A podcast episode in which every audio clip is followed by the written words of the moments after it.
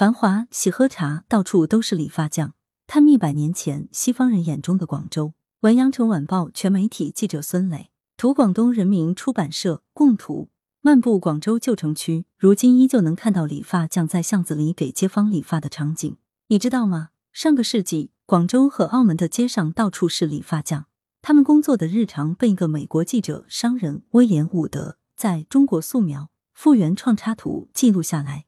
该书于一八三零年在美国出版。这本书的中译本近日由广东人民出版社推出，名为《杨记者的广州城记》。同步推出的还有龙旗下的广州城。两本书皆隶属遗落在西方的广州记忆丛书，讲述西方人在广州的见闻。《杨记者的广州城记》的作者威廉伍德，还是中国第一份英国报刊《广州纪事报》的创办者之一。该书以他的视角出发，从两百年前广州城的见闻切入，分近百个话题记录，描摹了清代广州的社会细节，为我们了解鸦片战争前的中国提供了丰富多元的视角。每个话题独立成章，短小精悍。比较简洁，不乏趣味。从历史、地理、社会、人文到政治、军事、商业、经济，无所不及。其中商管、税法、鸦片交易等商业话题尤为丰富，展现了一幅十九世纪早期的广州历史社会生活化画卷。龙旗下的广州城摘取清朝中后期来华的七位西方人著作中有关广州及周边地区的文字和图片。这些西方人中有使团随行、传教士、外交官、银行家、香港总督、画家、农业科学家。他们以好奇的眼光欣赏广州，以独特的视角记载广州的风光、地理物产、人文乃至政治制度，为广州历史留下了宝贵的资料。遗落在西方的广州记忆丛书是一套西方人在广州的见闻录。此前已经出版《广州七天》和《广州来信》。前者为十九世纪中后期欧洲人游历广州的标准指南，后者为一个英国女人家书中的晚清羊城百态。广州曾是除澳门外西方人唯一可进入和从事贸易的中国口岸，承担着外交、外贸等管理职责。可以说，以广州代表中国，在西方曾经是很普遍的现象。广州在历史上接待过无数的西方人，其中有画家、商人、学者、传教士、外交官。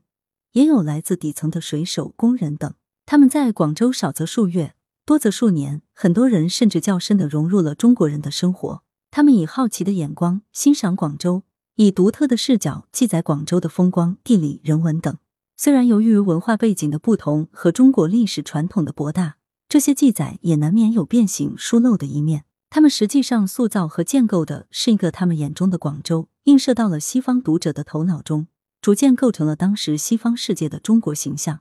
当年广州的山川风物和社会百态多已烟消云散，却被凝固在这些西方人的著述当中了。就像琥珀中的昆虫，历尽岁月依然栩栩如生。现在的我们可以借此大致清晰直观的看清近代广州甚至中国在西方人眼中的形象。他们不但是研究中外关系和文化互动、中国近代社会生活史的重要资料，即便是一般百姓。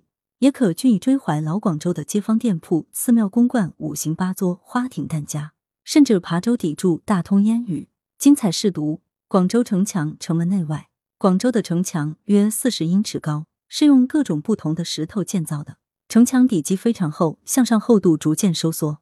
城墙顶上筑有城叠，上面还修有一条宽阔的步道，每隔一段距离就设有城楼，中间开有进出的城门，门洞开得宽而低，呈拱形。厚厚的门上布满铁钉和其他防御设施，通过一扇带边门的外门，很快就会被另一道门拦住。这道门很薄，主要由原木栅做成，上面随便挂着链子和锁。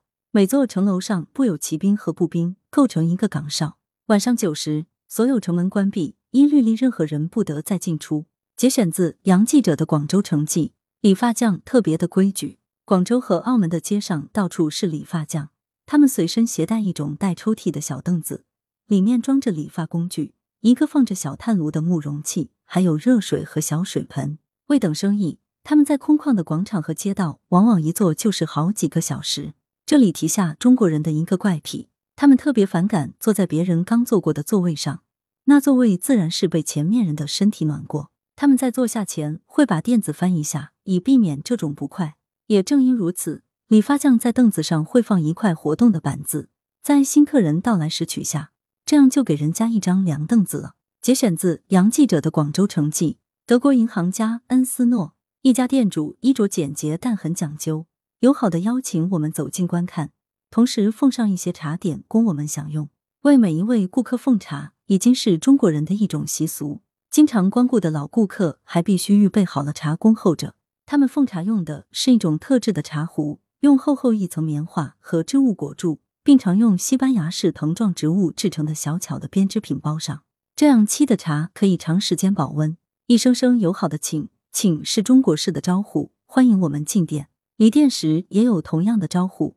中国商人是和蔼可亲的典范，尽其所能给我们做参谋、提建议，并像所有东方人一样不辞辛劳、不计时间。节选自龙旗下的广州城，来源：羊城晚报羊城派，责编：黎存根，校对：谢志忠。